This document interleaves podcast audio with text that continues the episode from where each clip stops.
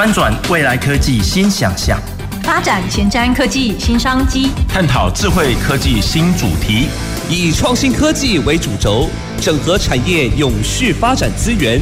让科技产业圣火从高雄起跑。欢迎收听《南方科技城》，本节目由高雄广播电台与国立高雄科技大学合作直播。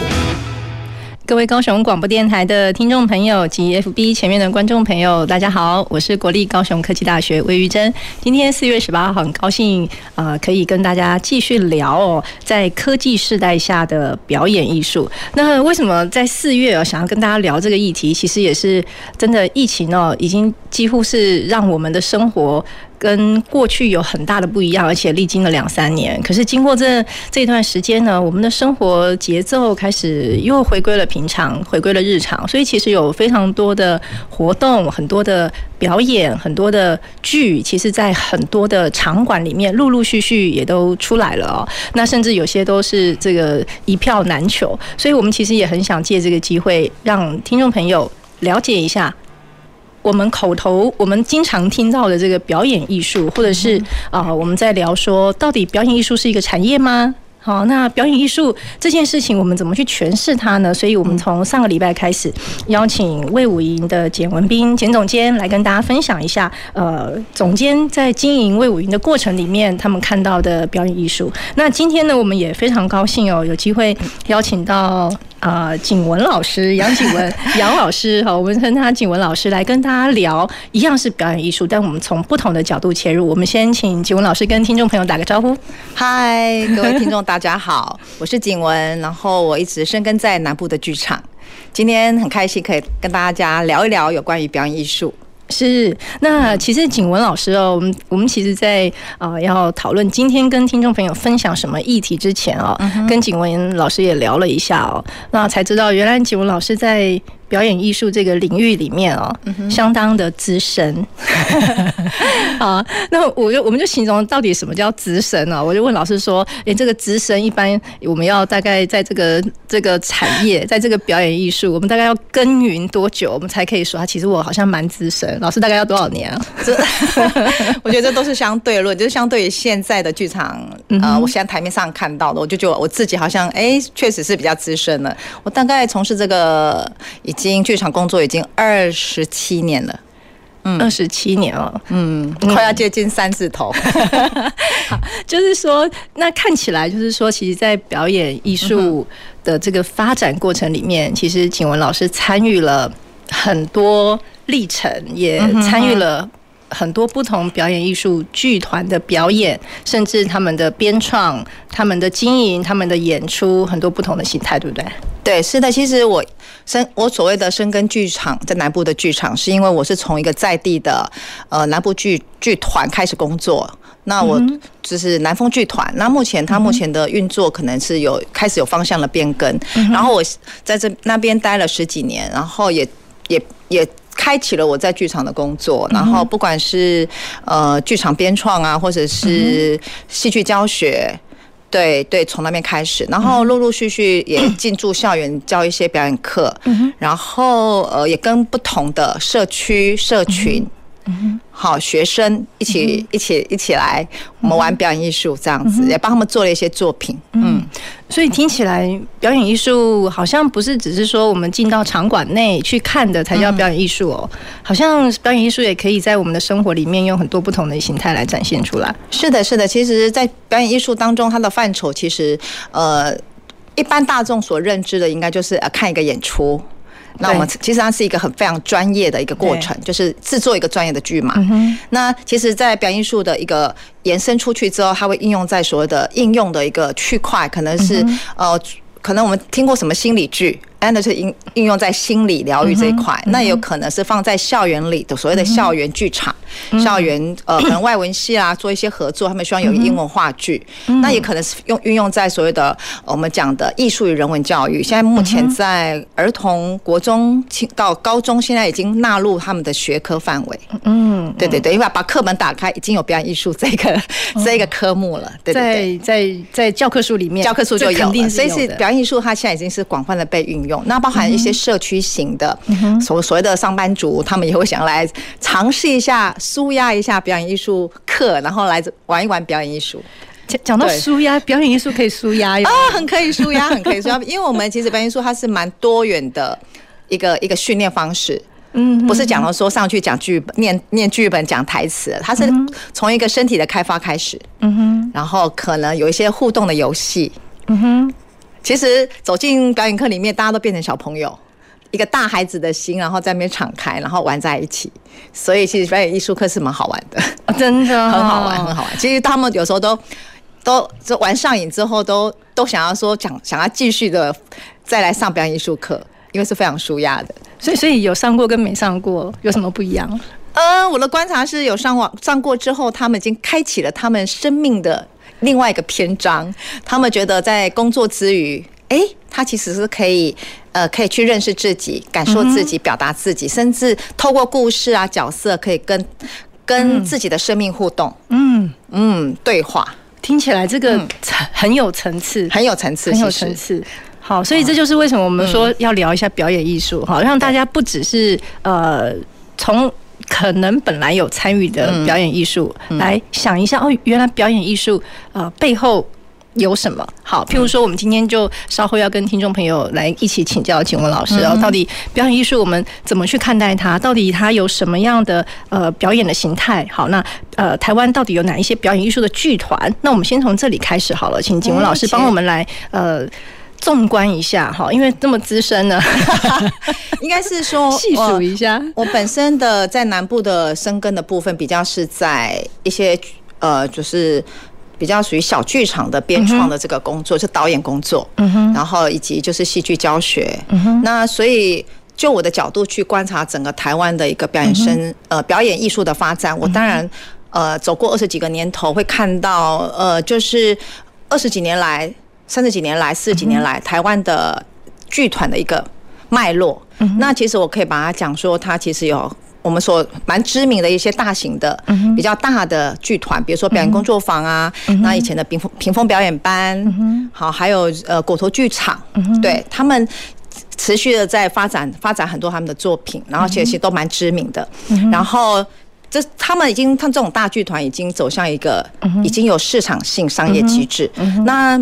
可能哎，现在目前可以年纪年龄年龄剧团的年龄来算有二三十年，对，用你来算，可能二三十年的剧团，它可能有一些，比如说呃呃三缺一剧团啊，东建体啊，沙丁庞克这种比较时间发展大概十几二十几年，他们也是会发展各自的特色。其实我觉得台湾的剧团的发展是一开始是几个大型的，像目前已经大型，他们是从小剧团开始做，然后到到已经深耕二三四十年的，然后慢慢的。我觉得好像开花结果，遍地遍地开花的感觉。所以现在看起来，时间已经走向二十几年的剧团，他们都各自走自己的路，然后也为台湾的一些呃表演艺术带来很多的可能性。然后我觉得，我就观察近十年来的的剧场，也是慢慢的就是好像就开开枝散叶很多，然后他们就真的非常的生猛有力。不管在北部或南部，所以所谓的开枝散叶，就是说刚刚提到好几个呃都很有历史的剧团，对，很资深，代表也很有历史，对，很有历史。所以这些剧团他们也各有特色，走一些不一样的路线。当然，当然，像比如说呃果陀剧场，它本身。应该是台湾的音乐剧的始祖。那音乐剧是目前在台湾是很受欢迎，或者全世界很受欢迎的一种剧种。然后还有就是像呃表演工作坊是赖老师，他从呃所谓的呃最最知名的作品就是《暗恋桃花源》，到现在的《如梦之梦》，他的作品在目前也不断的，虽然是时间已经呃有。呃，十几二十年或三十年的作品，它还是不断的历久弥新。对，那其实我我我没有提到的剧团，不代表他们的作品，其实还有很多剧团可以被拿来谈。比如说台南剧团，我其实呃早早期台湾还可以再划划分为，就是说呃呃北部跟南部的剧场，或者是地方性。北部跟南部对对对，比如说还有地方型的剧团。哦，其实其实像北部我们都比较认认识他们，像中部就有所谓的。大开剧团，那都是比较在地生根。那我我本身是从南风剧团，所以我感受到那段历史。因为在地那时候，目前那时候整个的政府他是蛮希望扶植在地剧团，所以南部有所谓的南风剧团，台南有台南人剧团，然后台东有台东剧团，那是属于地方型，但但是他们的发展也是各各有千秋，慢慢的也也走出了他们的剧场生命。像台南人剧团就蛮有趣的，他其实他现在已经算是一个非常知名的台南人剧团，对对，台南台南人剧团，可是他现在有连接北部的一些。编创人才，然后他们其实其实慢慢慢的就是台南人，台南这个地方跟台北做生根，嗯，他们两地生根，嗯，所以是蛮有趣的一个发展。一方面生根在地，所以代表也对在地的很多故事一些元素会特别有感，对对，就会形成他们剧团的一些差异性喽。对，没错，因为当时的政府的用意就是希望说在地剧团。扶持他们之后，他们可以跟在地的一些历史脉络做结合，所以早早早期的这样的地方性剧团，他们的故事的内容通常都会跟，比如说高雄的南风剧团就会做高什么。呃，什么高富雄？高富雄传奇，他讲的是高富雄，就是高雄很富有，叫 高富雄传奇。实际上，他是一个，他是一个抽象的角色。嗯，他讲的就是高雄，很有趣。就是啊，台东他们也有发展他们的什么后山烟城烟城路，我记得是这个名字吧。然后后山指的就是台东的一座山的名字，所以他们就是会呃从在地的的那一种文化脉络出发。然后还有就是他。呃，其实，呃，在台湾的表演剧团比较没有，呃，我们称之我们是现代剧场。其实，在儿童剧团这一块也是发展的非常好。所以刚刚讲的剧团有一些是特现代的，特别有些是说，哎，比较这个节目是呃表表演的节目比较适合呃成年人，对，可以这样说嘛？对。那有一些是说，哎，不分年龄层。那有一些是特别针对儿童，对，也有所谓的儿童剧团。嗯哼。然后像。我们最认识的小朋友都认识什么纸风车啊，然后九歌啊这样子，还有就是如果剧团。现在如果剧团算是它大概时间比较二三十、比较二十年左右的剧团，它也是发展的现在非常知名。那无独有偶啊，这样子也以以偶剧为为发展重点的，像这样就是其实就发现台湾的这个。真的就是，真的是百花百花齐放啊！嗯，就是各有各的千秋，各有各的千秋。对，像像我就发现，像比如说有小以小丑默剧为发展的，小丑的默剧，对，小丑默剧为发展的剧，小丑默剧就是说他们的可能他们的整个剧团的发展走向是以小丑剧，嗯哼，然后或者是默剧，嗯哼，这样的元素作为他们剧团的一个创作发展。嗯，像还有很多很多，像有有的剧团还会以戏剧舞蹈。跟身体作为出发的一一一一些，意思是说，嗯，一样都是剧团，可是他们会运用的那个元素的的权重的差异性也不太一样。哦，对，而且他们每个剧团一定会去找出他们的发展的走向，而且他们擅长的，或者是他们有兴趣的的一个发展的重点。像像就有一个三缺一剧团，我刚刚有提到，他们是以身体出。他们会有两个脉络，一个就是身体出发，他们还自己发展了一个表演系统，叫动物转化的表演系统。什么叫表演系统啊？就是说，一般我们表演都会想说，哎，我们可能会学一些西方的技巧，对对，什么写实表演。那小丑默剧就是来自于欧洲的一个一一一种训练模式，嗯，然后可是有的剧团他很有企图心，他说：“那我想要发展自己有关，我们自己来形，自己来对来形塑我们的身体的表演形态，所以他们叫动物转化。因为这个系统我有去上过，我就觉得哎，动物转化吗？对对，我没有听错哈，对，动物转化，学动物的，对，其实我们人跟动物之间其实差别在于是，嗯，我们动物被文明所。所所掩盖了。动物呢，它有原始的本能，比如说，呃，可能老鹰它可能是什么特色的一个动物，那老虎是什么通动作动物的特色，还有它的一个动作的形态是什么，它慢慢转转化成说，哎，这个人他有像老虎般的野心，或者是老虎般的一个气势，然后这个就可以融入到我们的表演里面。哇，所以其实，所以难怪那个延续 那个上礼拜简文斌简总监说表演艺术怎么诠释，我觉得他那句话讲的很好，说这是人证明人的存在的这个力量。所以你看，我们表展现我们力量的方式有多么的多么的多元哦。对。对啊，所以刚刚其实跟老师聊到的是说，话台湾其实不要小看我们台湾，对。每一个地方，每一个地方的故事，每一个地方的文化，形塑出不同剧团的。经营形态跟他们发展的特色来，没错。所以其实就接着想要跟老师请教，就是说，我们我们本来哈是说啊，这是一个传统这个表演艺术。那老师刚刚说，我们都不称自己叫传统。其实，呃，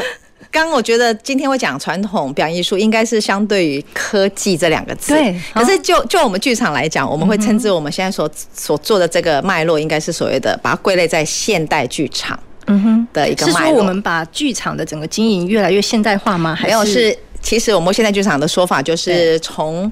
从日治时期，我们就开启了现代剧场的一个脉络，一直，那这是相对于所谓的传统戏曲哦，相对传统戏曲，我们称之我们是现代哦。对，我们过去都是现代剧场还没开始萌芽之前，其实就就是我们真正的剧种就是歌仔戏，嗯哼，好，就是台湾土生土长的一种剧种。然后当然也有呃一外移，就是从对岸的那个京剧、豫剧，嗯，好，就是就是两岸两岸之间的一个。文化交流，嗯，对，其实这我们讲现代剧场是相对于传统戏曲，嗯，所以可见这个表演艺术的产业，对，我们用产业来形容，因为听起来真的分支很多，对对对，就是，不过这个都是我们再去给它定论，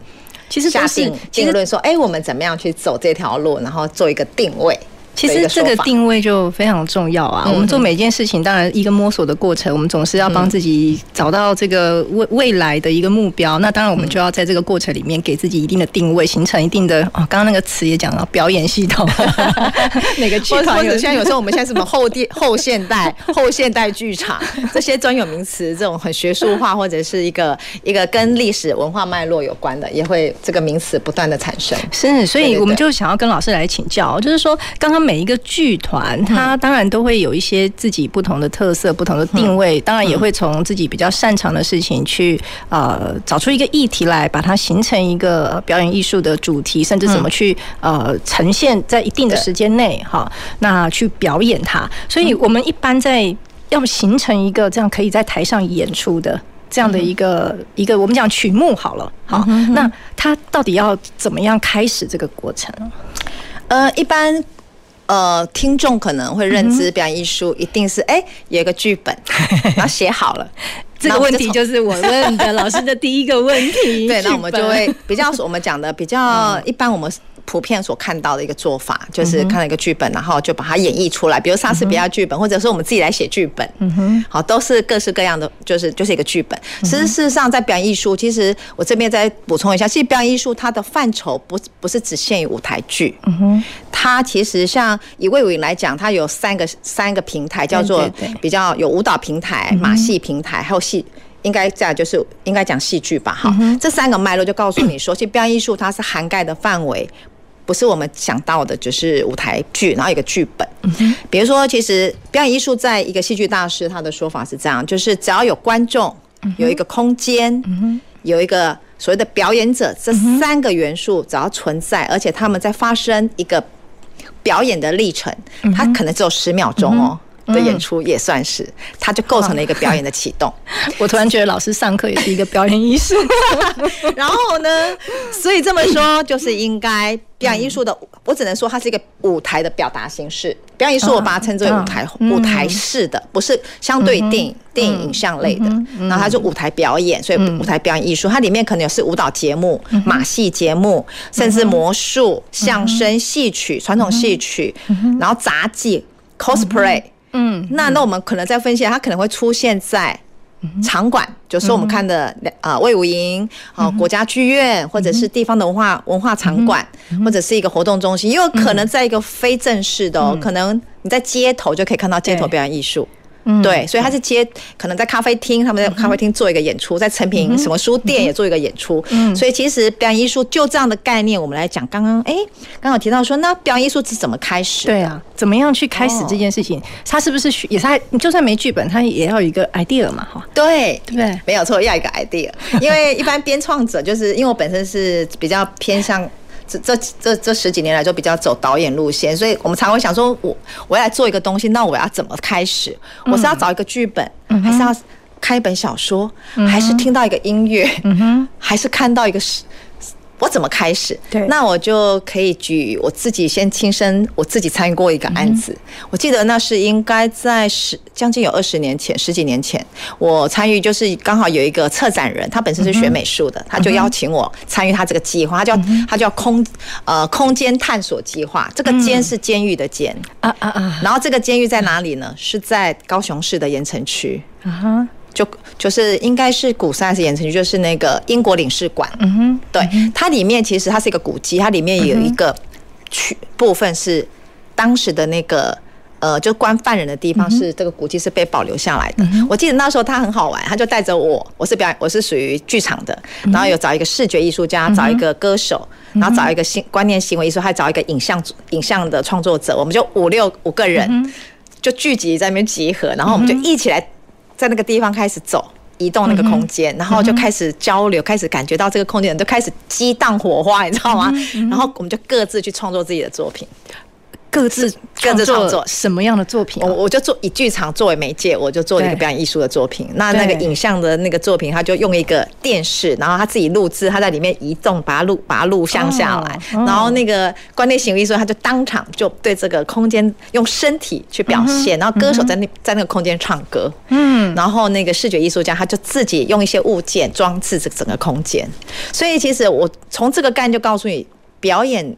如何开始不单呃舞台剧的剧本，它是一种比较我们比较常看到的模式，那也是一个蛮蛮蛮呃可以被依循的模式。那其实也有另很多不同的做法。嗯，只要是它构成一个概念跟主题，然后慢慢发展出一个表演的内容，它其实表演就构成了主题跟内容。比如说一个魔术师，他应该不会写一个剧本嘛？除了哦，有了有太阳马戏团可能会写成一个剧本，那个他是一个很大的作品。对，那如果他是一个表演，他可能开始想说，哎，我要怎么开始这个表演？只要有观众。有表演者跟空间，他在一个空间演就可以了，然后表演表演艺术就产就开始发展了。嗯哼，对，所以所以其实他可能从身体出发，也有从身体出发的一些创作者。嗯，那有没有说每一个表演都希望传递一些什么？当然，所以这个主题核心概念是相对很重要，就是我这件事情是编创去给他赋予他这个生命的吗？比如说，呃，我刚刚讲那个打狗空间计划，我我作为我一个剧场工作者，我走进了空间，我的感受是什么？我就会下。一个我认为的一个所谓的主轴跟理念，然后也可能会形成一个属于说的一个表演的脚本，嗯，可能不是剧本，但是它是个表演可以依循的脚本。那我再举例一个，呃，就是最近就是有一个河床剧团，也是刚刚讲的，也是台湾一个非常有特色的剧团，它是以视觉嗯。出发的，以视觉，它的每一个。他的作品的每每一一个画面，就是剧场画面，都可以形成一幅画。每每一个剧场的画面，每一个演呃，这个他的作品的每一个画面可以形成一幅画。嗯，觉得他很重视觉性。然后他有做了一个作品叫做《开房间计划》，听起来这名字就很暧昧，可是不是。他他真的是他真的在他他他设定在旅馆、美术馆，还有在呃画廊。跟城市的巷弄，他就找到一个空间，然后这个空间每次只只有一个观众可以进去，所以票当场就 可能好像不到一个小时就卖，不不多久就卖光了，因为大家抢着要看，因为一次只有一个观众。那他要表达什么？他就是打破观演的距离，就是演员跟观众距离是根本就是在同一个空间。然后，但我我我没有参与那个演出，没有没有参与，也没有去看那个演出，所以呃，他所他的描述就是让观众很沉浸式，嗯嗯，他是开启了沉浸式的概念，就是他的空间是一个环境剧场，他可能在旅馆，他可能就是在旅馆一个房间里，然后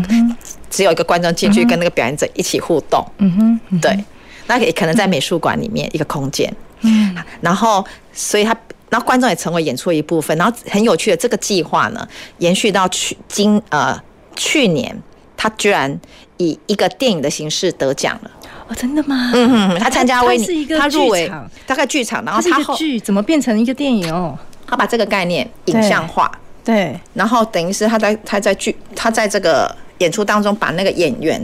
就像剧场似的，他在里面，他不是把他不是剪接，他是透过一个。很延续性的一个演出，然后让它变成一个影像的表现形式，他可以感觉到演员在凝视着观众，演员在凝视，所以每每一个人在看这个对，好像电影的时候，好像进入他的房间，开房间，好像同一个空间里面。哎，这个也应该运用到一些一些呃，我们讲科技可能比较笼统，它应该应该也遇到运用到一些元素跟技巧跟科技。就是我们今天的话题里面，就我有特别提到这个作品。对，我觉得这个作品也挺有趣，它得到卢森堡电影节的沉浸式的大奖。去年在应该是二零二二，二零二二年的，对对对。这个所以为什么会跟老师聊到这个？就是说，你看哦，老师这个言谈之间哦，已经举了好几个例子，让我们去感受到说，其实呃，表演艺术的观众不一定要很多。哎，一个也是，一个也是。那当然，像像像我们赖老师的《如梦之梦》，他的。他的作品是很大，他的观众群，嗯、但是设定在大剧场，嗯、所以其实每一个创作者，他当他他要推出一个作品，他一定会设定好他的观众群，他要做大型演出，还是要做一个，嗯嗯，非常就是只有一个观众这样的演出，就是这样，就是依赖着编创者的一个理念，然后他想要做什么样的作品，对。对，我都觉得这个有时候表演艺术有一个魔力哦，就是 因为它的形态非常非常多元，多元，然后嗯、呃，甚至可能在不同的，不要说国内国外了，连南北可能都存在一些差异，对不对？哦，当然，当然，当然，就是呃，台北相对一定是人才汇汇集的地方，嗯哼，对对对，嗯、就是应该是已经算蛮久发展的一段时间，嗯、对，然后呃。但是我们南北之间还是有各自的这个特色在延续着。呃，就是呃，应该讲说，据我的观察啦，就是早期就是台北的那个戏剧剧场表演艺术都聚集在台北，嗯、所以他可能会训练出一批专业的哦。的所谓的剧场表演剧场或训练的很完整，对技术人员或者是设计人员、或者是表演人才或编创人才、导演、编剧、嗯、这样子。荟萃之后呢，然后他们就会留在台北工作，然后当然就工作机会、磨练舞台的机会也更多，然后这就是好像是一个循环。你刚刚提到产业链，对，产业的循环，所以我觉得当时是这样子开始。那我觉得还有第二个观察就是，呃，就是场馆的机制。其实早期呃最大的场馆是在台北的两厅院，对对。对对，然后。在应该讲，在二零一八年，我们的魏武营就就落就落成了，是，是到现在五年，五年，所以其实这五年当中，高雄的表演艺术，我相信。也带来很多注入很多活力，而而可能已经开始这个南北以前我们说南北的艺文环境是很失衡的，比如说南部就很沙漠，说文化沙漠，高雄文化沙漠，常被笑哎、欸。那时候我记得刚开始早早期做剧场的时候，不过现在都 balance，现在都跟以前不一样了。对对，所以我们现在有机会要去参与表演艺术的各种形态，其实我们有很多的机会。其实有时候反而是自己那个门槛，觉得说我啊我。可能对这个我没有那个表演艺术的天分 哈，啊，这个我我去看那个好像不太好意思哈。对。可实际上我发现它就是表演艺术，它有一个魔力，它可以触发我们很多的想象力跟未来的可能。所以我们休息一下，休息一下，稍后回来。走进时光隧道。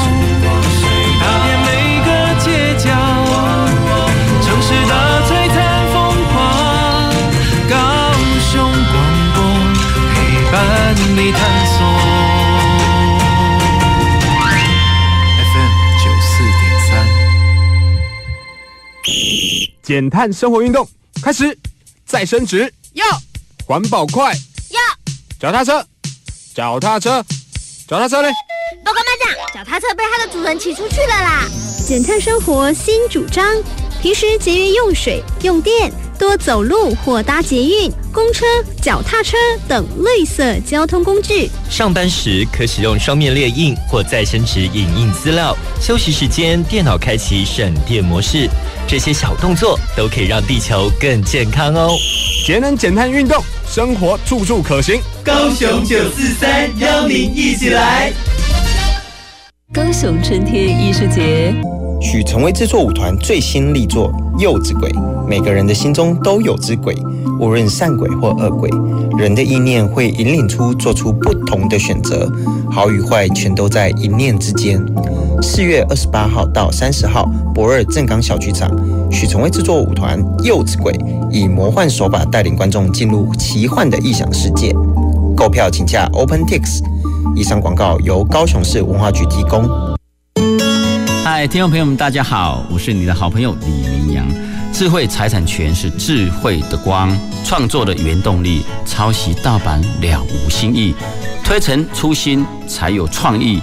创意无价，盗版无理。让我们一起支持正版反盗版。欢迎继续收听，与你一起保护智慧财产权的电台——高雄广播电台 FM 九四点三，AM 一零八九。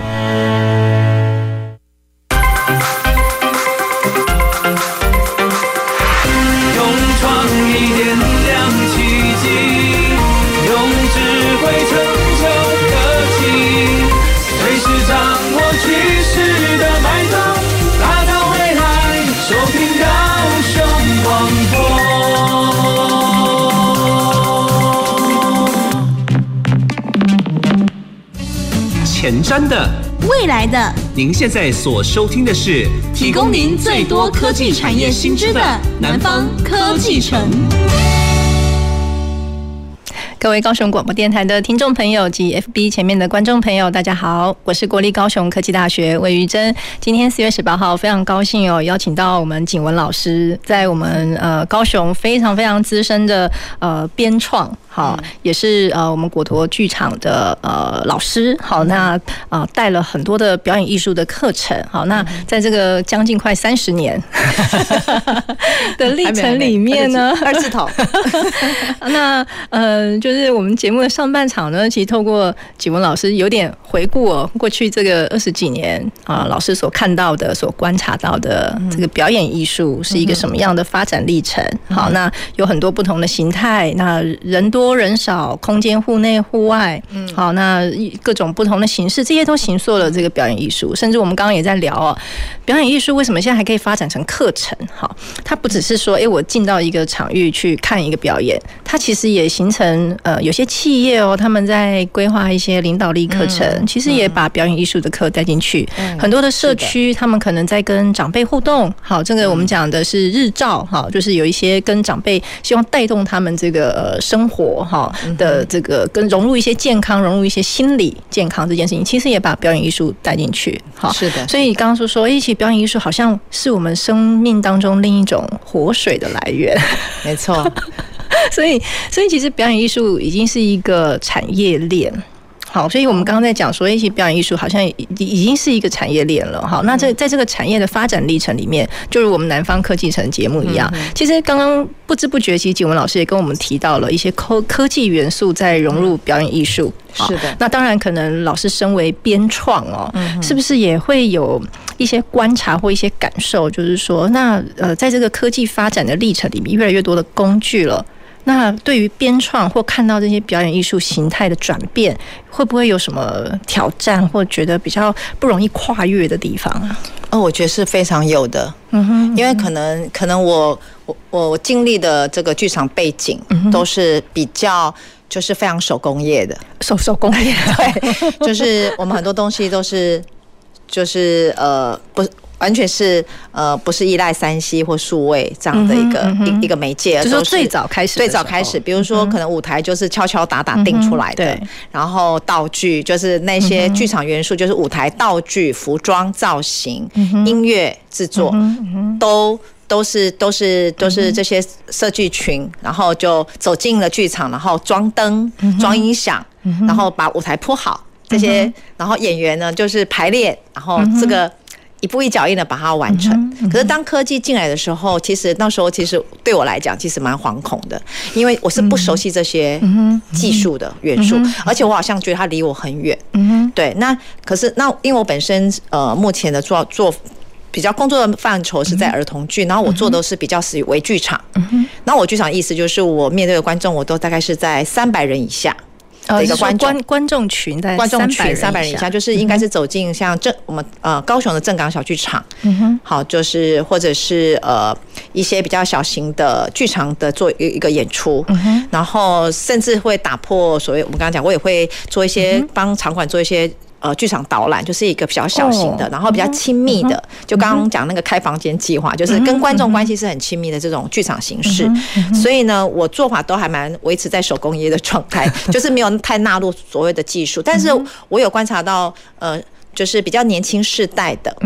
的一群创作者，他们可能他们的背景是从进入网络世界，好，就是跟他们之间的关系是很密，然后很习惯，就是他们对于手机影像的这样的线上呃这样的一个媒介媒体。好，自媒体这样的形态，他们是很熟悉熟络的，所以他们就很自然就放入他们的作品当中。嗯哼，对。那我觉得还有就是说，跟创作者的背景有关系。创作者像我刚刚讲那个河床剧剧团，他的背景那个创作的背景，他对视觉这方面就掌握的很好。嗯，所以还有就是说，像有一些创作者，他们本身有一些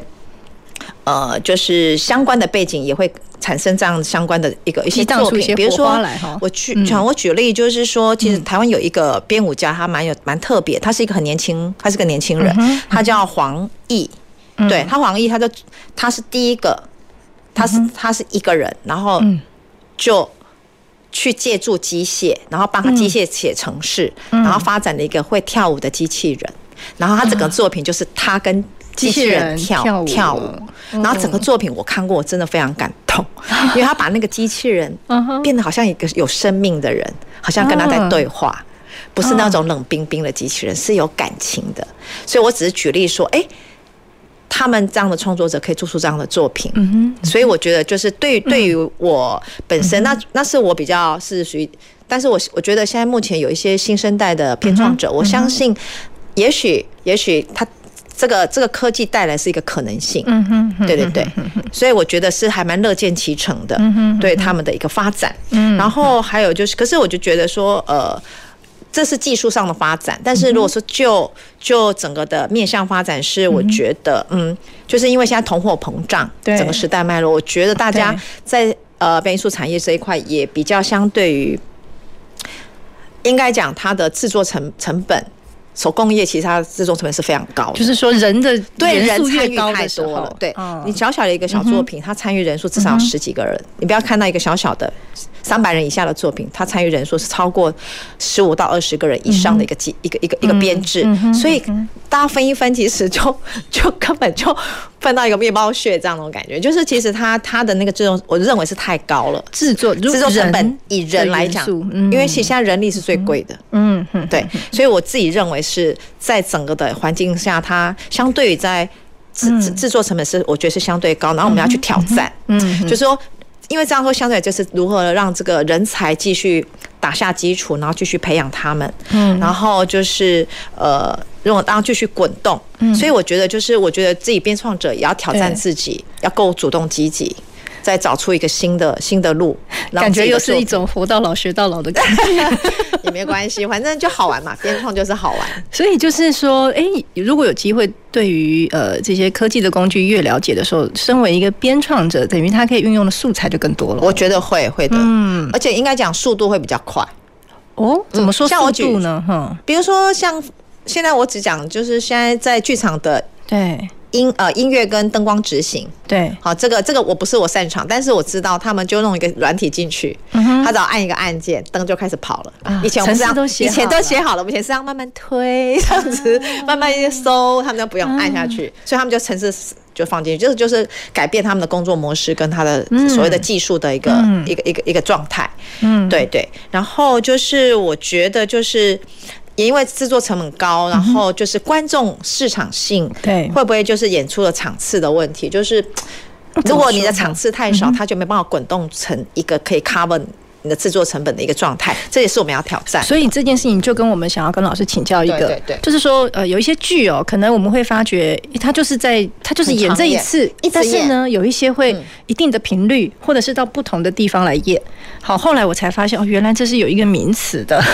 就是对这个长演也是我这一次跟你们对谈我我发现的一个名词，就是说呃我们为什么会讲到长演呢？其实也是因为我二月的时候去魏武营哈，这真真的很难得，我我也觉得很高兴，我有机会去魏武营看果陀的剧，好，那也是因为这个缘分，就觉得 啊，真的，我我我们应该要借着高雄广播电台，让更多的听众朋友 看到魏武营，呃，想要带给我们高雄，带给台湾很多表演艺术的元素，而这些元素是你真的没有走进去，有时候你没有办法感受到。那当然，另外一个也是因为才发现哦，有一些剧它有有办法。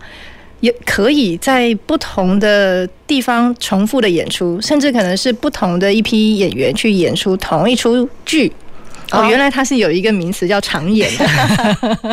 是的，所以到底我们怎么看待长演哦？我我们怎么说这一个剧叫长演这样的形态哦？其实长演是我在这边听到，但是以前我知道说，哎。呃，它是一个定目剧，或者它巡演、嗯、巡演的场次可以持续的不断的演，叫巡巡演，巡演场次很多。嗯、那我觉得，呃，就是其实在台湾长演确实也是一个挑战，挑战一个作品，因为我觉得，因为台湾的市场比较小，嗯哼，那你怎再怎么样，台北、台中、高雄、台南，哦，再再到其他场馆去演，哎，再怎么算怎么算那个。嗯观众的数可不可以帮我冲到那个量？比如说我、嗯、我一个魏武营的戏剧戏剧厅大概一百一千人次，那那我要卖掉几场，我就要就要算用数学下去算哎，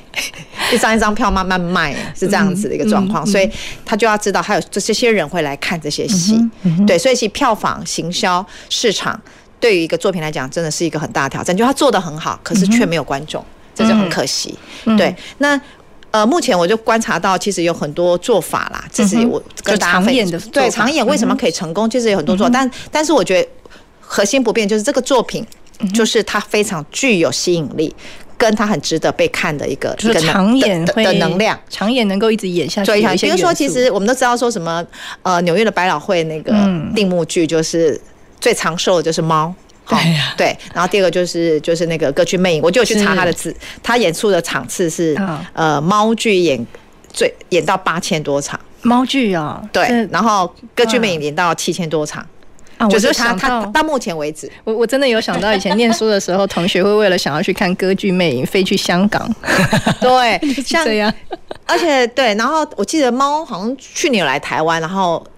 好像真的票房确实还蛮好的，虽然在疫情期间，还是大家就嗯。很愿意，而且它的票票价也比较稍微高一些些，因为从国外来的团队，对，所以我觉得就是它有它的独特性，好，就是他的作品就是我们称之为经典。那其实台湾也有一些成功的案例啦，比如说像我觉得。表演工作坊赖老师的作品就是《暗恋桃花源》，也是目前好像我去查一下记录，好像他也算是长演里面很成功的一个在台湾，在台湾华语作很华语，他就是就是他的他的语言是中中呃中文对，然后是华语市场，他算是做得很好的。然后听说有五度被扮演的的经历，而且他的版权好像也有授权给香港或大陆，就是由其他其他的不同。呃，场域的团队。的团队来扮演他的作品。嗯、那最近我就发现他另外一个作品叫《圆环物语》，就今年最近要演，嗯、他就他找了一个年轻的导演来导他的作品。哎、欸，我觉得这个做法挺有趣的。怎么说呢？他之前之前他之前的作品自己导嘛，然后后来他有给另外一个他们自己团队一个丁丁导演导，然后他现在是给一个年轻的导演来导他的作品。我觉得他有一个传承的意味在，我觉得蛮有趣的，就是他的他的一个三十大概二三十年前的剧本哦。再重新拿出来，然后他演的是找新导演来，找新导演，然后是一批新的演员，哦，新的新生代演员，但是这个做法也是我觉得蛮有趣的。然后，那台湾有一个木兰少女，呃，音乐，我们刚刚讲的那个纽约百老汇音乐剧，其实音乐剧这个剧种刚刚有提到，是全球现在。目前二十一世纪最受欢迎的剧种，老师有觉得为什么哈？为什么音乐剧最受欢迎啊？我 相信，我哥大家应该都看过音乐剧吧？应该有唱歌、有跳舞、有故事、有角色，有动人的故事、有动动人的音乐，是不是因为跟我们的五感最有关？所以对它整个就是好像综艺，你懂吗？然后就是你看完之后。就是就是很有变化、很炫目、很绚丽的这样的一个一个形态。所以台湾其实近几年这十年来有很多新的团队，比如说风。风细月工作室，他就一直在专注做这个作音乐剧、音乐剧的作品。像我刚，我现在刚刚提的的案子，就是台南人剧团，嗯哼，他是原创的一个音乐剧，叫《木兰少女》。他讲的是木花木兰嘛，大家都知道这个经典角色，然后把它改编成一个叫《木兰少女》，她是用音乐剧的形式。然后她曾经被邀请到新加坡定目一个月。哦，真的、对对对，就是新加坡一个剧场，然后邀请这个作品，嗯、然后他他们的这个作品是跟呃风细月他们一起合作的，我就看了，哎，他们的资讯是两个，嗯、就两个团队一起合作。嗯合力把这个作品往往国外国外推推销，然后成功，然后在那边定目一个月。这也是剧团跟剧团之间彼此的合作。对，这是我刚刚看到有个，对我我我后来才知道说，哎，这不是台南剧团的作品嘛？可是，在几年后，他而且他，我觉得台湾有一个蛮有趣，就是台湾为了要保证票房啊，就是都会找知名的演艺人员参与他的作品，参与也是大家寻求突破嘛。应该是说，我觉得应该是能够。加分，嗯，比如说像《木兰少女》，他是找李千娜跟周定伟来演，哦，然后他是超超就是超超级星光大道出来的歌手，对对对，然后就可以提提升票房，因为他们他们有知名度，就像一个电影里面有一个主角是我们都认识的演员，哇，我就为了他要进进去看电影，你懂吗？其实像剧场也有这样的一个行销策略，或者说，哎。刚好歌手也很适合这个角色，就是相互相辅相成这样子的一个概念。这个这个做法是从果陀剧场开始的。哎，怎么说呢？果陀剧场你知道早期他是找蔡琴，蔡琴啊，对对对，蔡琴演她的什么修女也疯狂，他早期都会他会在他的音乐剧里面找到一个知名的演艺人员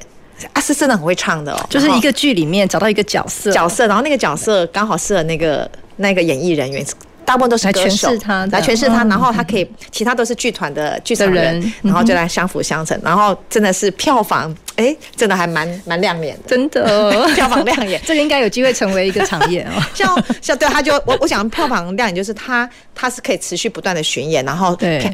漂亮是漂亮，像像最近果陀剧场也是找曾国城，嗯。的的这样很知名的演艺的主持人。那曾国城本身是剧场，嗯戏剧戏剧戏剧一个背景很扎实出来的一个演员。对，像像这样，然后我就发现还有另外一个做法，然后结合观光的产业，像韩国有个什么乱打秀啦，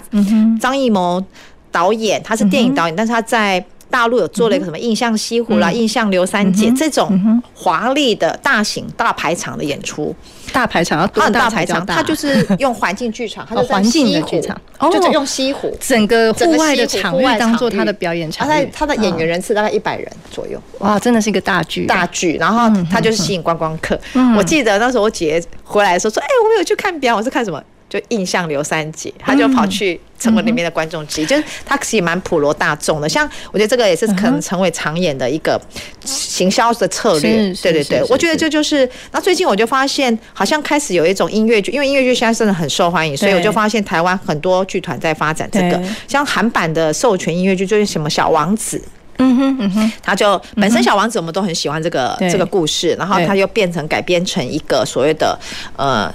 的一个小规模的演出，但是他票房他一次都给他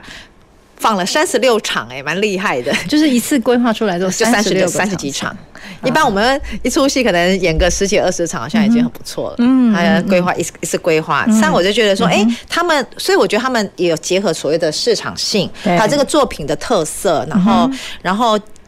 然后。找到受观观众喜爱的元素，能够引起观众观众共鸣，然后可能也会带入所谓的行销的一个策略。嗯哼，对，然后就这样子去去去，我觉得显现就是刚刚讲到说连接观光这件事情，我觉得应该是接下来在高雄也可以发展的其中一个点哦。嗯，对啊，因为我们我们高雄其实有很多高雄的元素嘛。那刚刚在讲说这个表那个表演艺术的剧团，很多都是以在地的文化、在地的故事、在地的议题。所以有没有机会形成一个那个景文老师帮我们编创一出，跟高雄有关的故事。哎，我要来高雄玩一玩。我我玩，我一定要来看这出。对，对不对？去西湖我就要看西湖的什么？哎，我们来高雄要来高雄看一出什么？因为我觉得这应该有机会，有机会。对，而且我们还有魏武营。没错。对，所以刚刚其实已经聊到说，呃，表演的形态很多，有一些是呃，这个可能规划出来十几二十场，哎，这个档期的，好，那有一些是呃历久弥新的，可能是重复的在呃。呃，呈现给我们的听众朋友、观众朋友。那有一些甚至是版权的授权，做了很多的转译，哈，不同的形态的去诠释，结合观光，其实这都是我们在讲表演艺术这个产业各式各样不同的商业模式。好，没错。那当然，其实我们在聊这个过程里面，大家应该都听到一个非常关键的元素，就是表演艺术最不可或缺的就是人。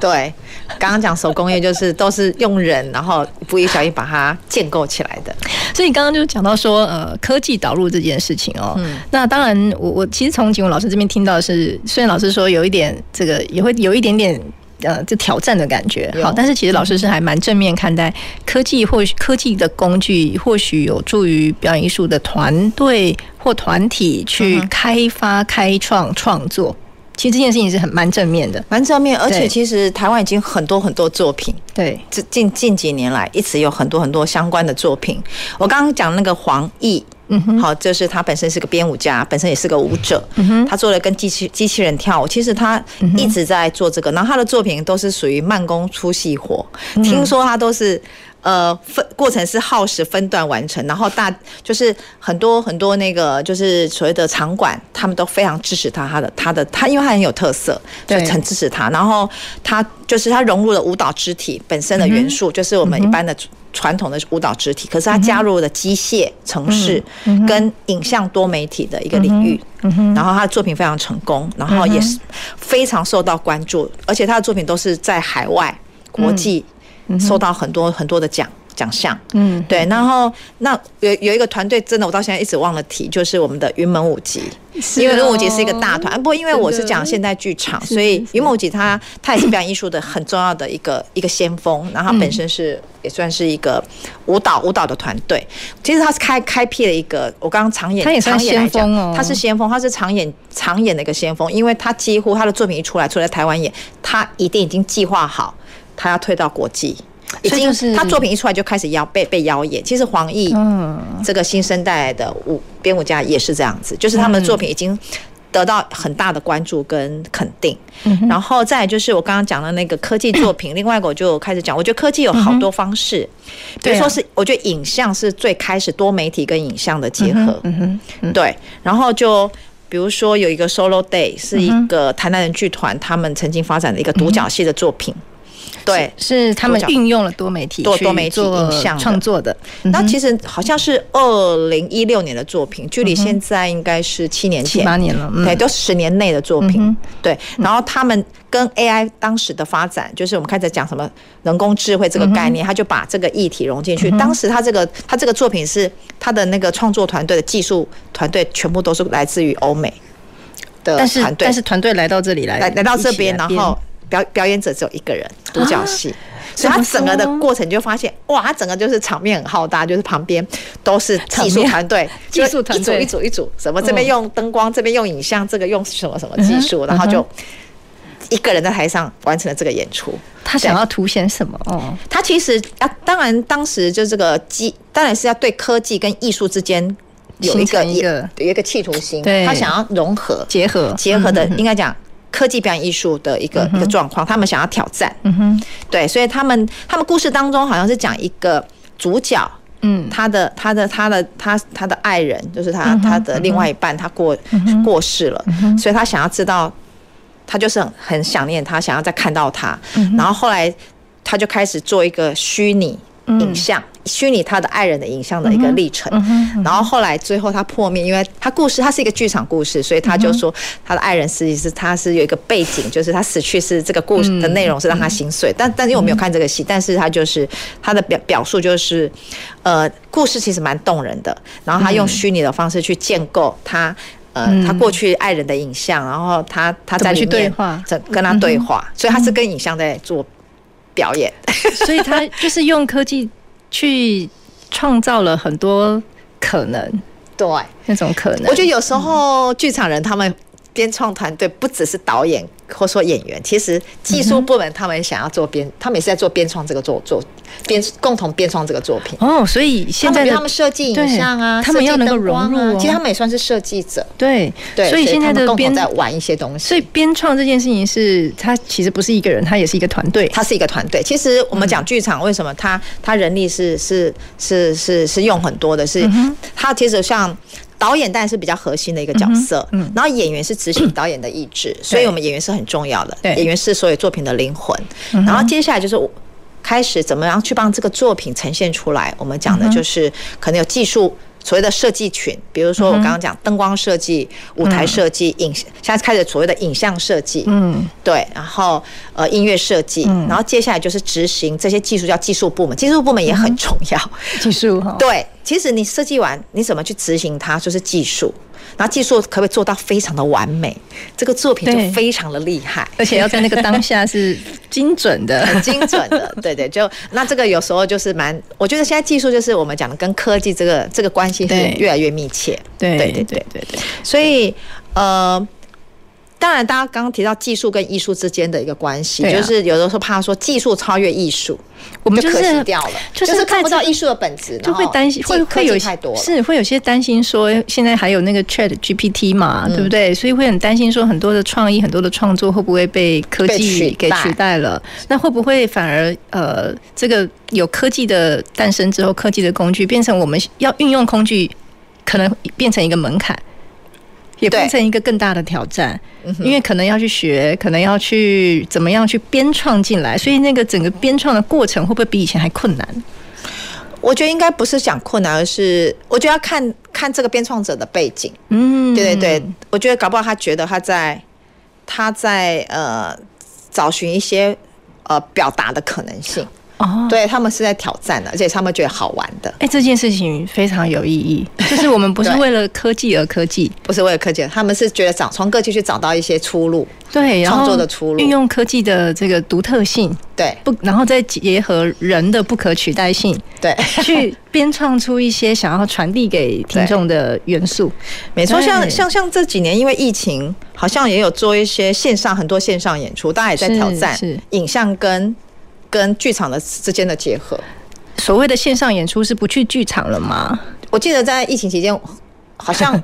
有一段时间是不能进剧场看戏，因为剧场它是已经超过五百人次，所以就不能大型聚会，所以那时候就做很多线上，然后很多场就是魏武营场馆或者是两厅院。就是各个场馆，他们都开始写很多，就是增建计划，就是希望创作者不要这时候不要休息，赶快 哎，不能停下来，不要停下脚步。也许我们可以做点什么的，对。然后他就开始做增建，他希望你能够做线上。然后这时候很多创作者就也抓准了一些机会，想说，哎，我来试试看，我来玩玩看，这样。所以其实也是借着这个机会，我们的表演艺术其实不知不觉了，面对这个疫情的挑战，其实我们在做一些转型。嗯，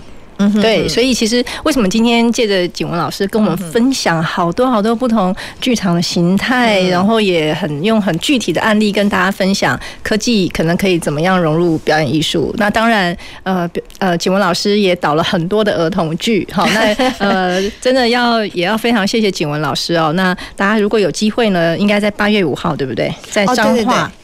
三百年建成。对我，我我这我的作品叫做《新幻银河列车》，然后是改编自日本的小呃一个文学作家，儿童文学作家叫做宫泽贤治，他的《银河铁道之夜》，然后呃去年在在文化局的。我参加了正港呃正港熊友戏的系列的一个演出，然后今年被邀演到彰化儿童艺术节，要参与他们的建成计划，要共同参与见证彰化建成三百年。所以呢，也可以邀请听众朋友，我们一起来啊参与啊在台湾各地的表演艺术的活动。那今天的节目就进行到这边，我们下个礼拜再回到前瞻的科技的未来的南方科技城。谢谢大家，谢谢大家。